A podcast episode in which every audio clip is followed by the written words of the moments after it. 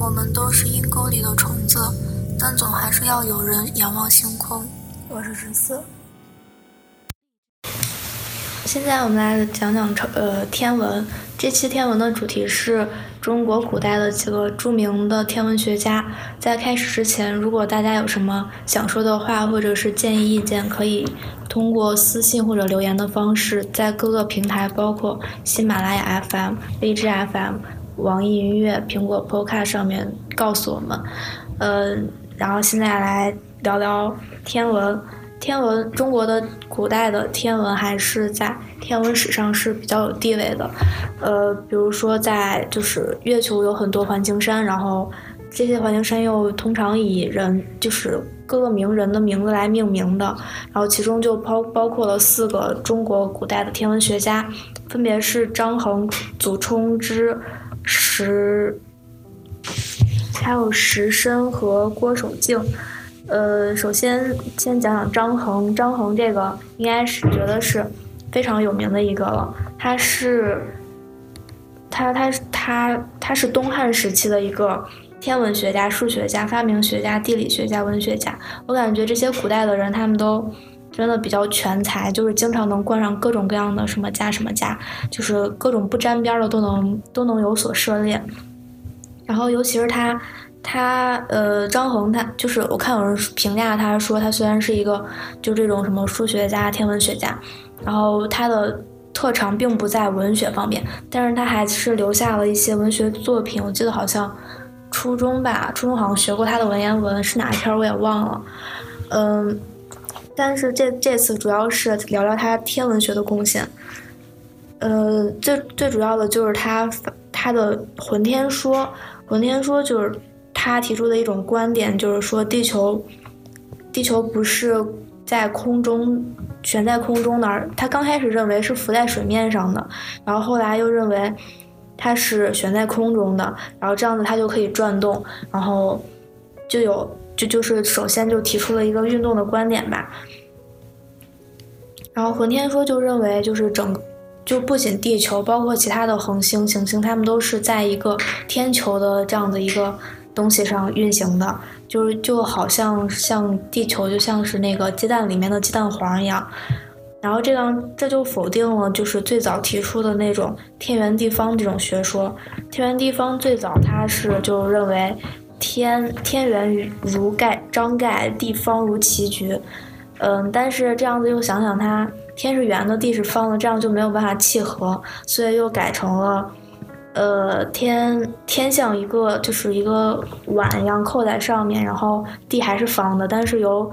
几根柱子立在那儿，所以就把天和地连接了起来，这样就有了那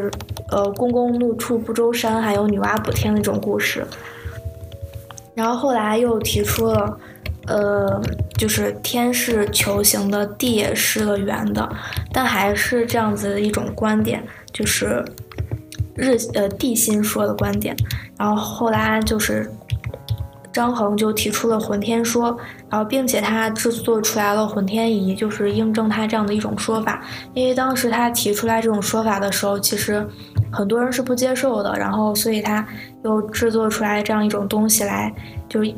印证自己的观点。浑天仪它是浑仪和浑象的一个总称。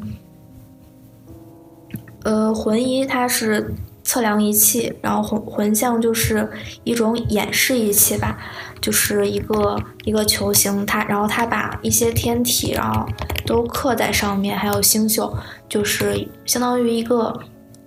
立体的地图，这这种感觉。然后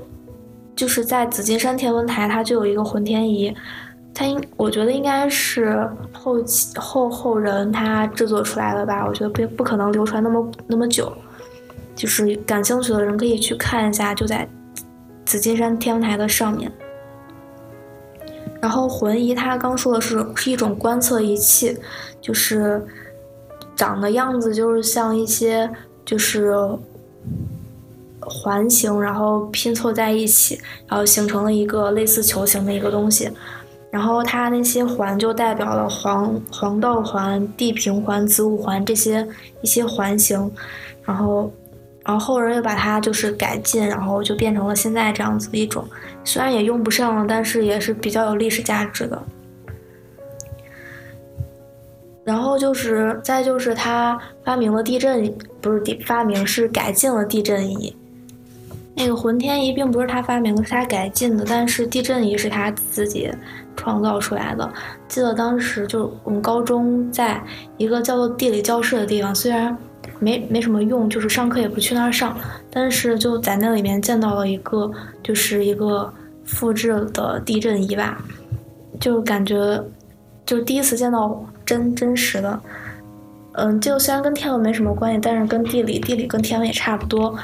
然后就感觉是其实非常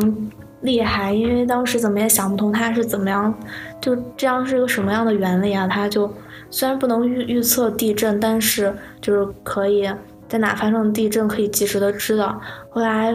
就查一下，这这其实那里面的机关是非常复杂的，就是大概意思就是说它这个是跟就是土壤是连接的，然后。地震波传过来，然后经过了各种各样的机关，然后这个方位的球就会落下来。反正就是非常复杂，所以，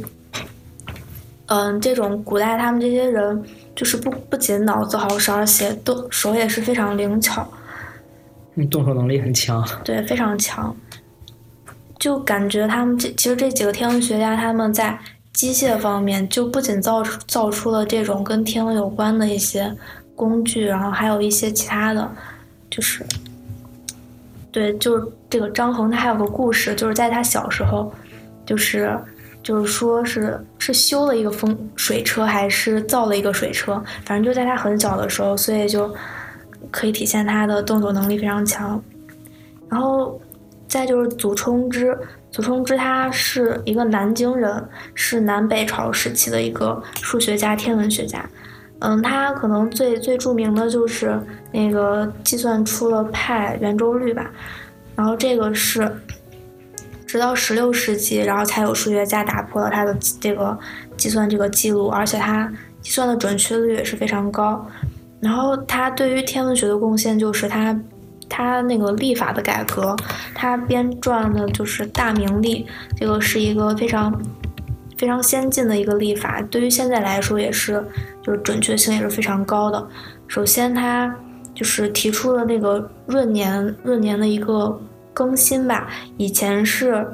十九年有中间有三三个闰年，然后中国的古代的那个闰年就是说有有个闰月，就是一年有十三个月。然后后来他就又改进，提出了三百九十一年有一百四十四个闰月，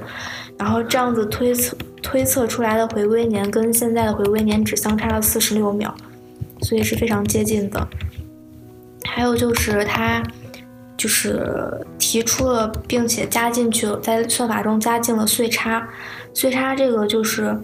呃，因为地球它是一个不规则的，而且受到其他星星球的引力的吸引，所以它自转的，就是。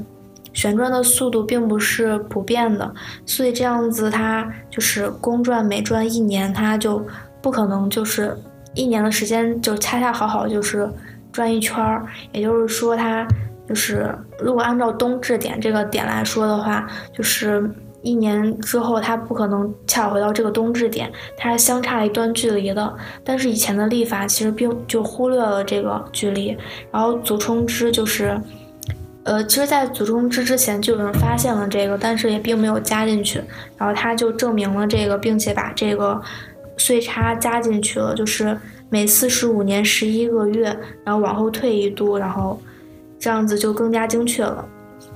还有就是他提首次提出了焦点月的计算，焦点月就是。因为太阳是在黄道上运行的，然后月亮、月球是在另一个轨道上运行的，这两个轨道的平面大概相差了五度左右，然后所以它并不是一个平面，呃，然后又因为就是月食这个发生是三者要到达一条线上，所以就是在黄道就是太阳运行的这个面和月球运行的这个面的交点处，这样才会发生月食，然后。就是在古代就认为这个点是一个非常，就是非常带有神话色彩的点吧，然后被称为呃龙之月这个就是产生这个现象，然后也就是天狗吃月亮那个故事，呃，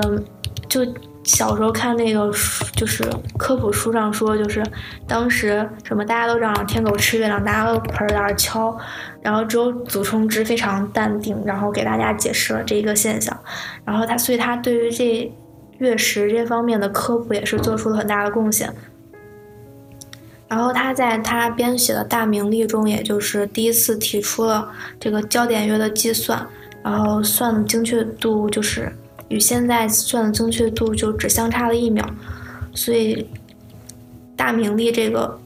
历法虽然现在不用了，但是准确度是非常高的。除此之外，这个历法它还计算了木星的公转，还有测量冬至的时间，还有一些其他的。然后还有时申，感觉这个。我觉得是他是一个最不出名的这四个里面的一个人物，而且他总跟另一个天文学家连在一起说，就是叫甘德。呃，虽然甘德他就是并没有命名一个环形山，但是呃，他们俩都是战国时期的一个非常著名的天文学家。这这就要吐槽一下百度百科了，就是看百度百科上写时申的一些就是介绍。然后总混进去甘德，就是前面还说的好好的，这是时申发现的，后来又开开始说甘德怎么怎么样，所以就非常尴尬，感觉不能信了。然后就，嗯，时申他其实也是，呃，在就写写了一些，就是名字叫做《时事经》。经星经这样一本书里面就有一些他做出的一些观测，还有一些计算吧。他他系统的观察了就是五大行星的一些运行还有规律，嗯，并且记录了一百二十一颗星恒星的方位。我觉得在就是在春秋战国这个非常就是久远的时期，又没有其他的一些观测的工具，他可以就用肉眼观测到这些，真的是。非常厉害了，他首先眼睛非常好，而且就是天文学知识也是非常多的，所以他就写了这样一本书。嗯，这这本他写写的这本书，其中还有一些就是比较有意义的东西，就是黄赤交角的数据，还有他制作了一个星表，建立了就是刚才说的那些一百多颗恒星的一些就是位置。还有他第一次发现就是行星逆行，好像是木星的逆行吧，呃，就是因为百度百科感觉也不太相信了，所以但是在其他方地方也没有找到到底是哪一颗行星的逆行。还有就是他他是最早给彗星分类的，呃，虽然他那个分的类他他分类有四种：一名所，二名福星，三名扫星，四名彗星。嗯，就听着名字也听不出来有什么区别，但是他毕竟是最早一个分类的一个人。然后还有就是刚说的那个甘德，他因为两个人离的时期非常近，所以两个人经常在一起来提及。甘德他也是就是用肉眼观测到了很多非常厉害的东西，比如说他好像是第一个观测用。第一个观测到木星卫星的人，然后，而且还是用肉眼观测到的，所以也是非常厉害。最后就是郭守敬，这个是离，呃，现在应该是最近的一个天文学家，他是，他，他是元朝的，而且他除了他是一个天文学家之外，他也是数学家、水利工程专家。呃，尤其在治水方面，就是，就就除了听过大禹治水，还有就是他治水。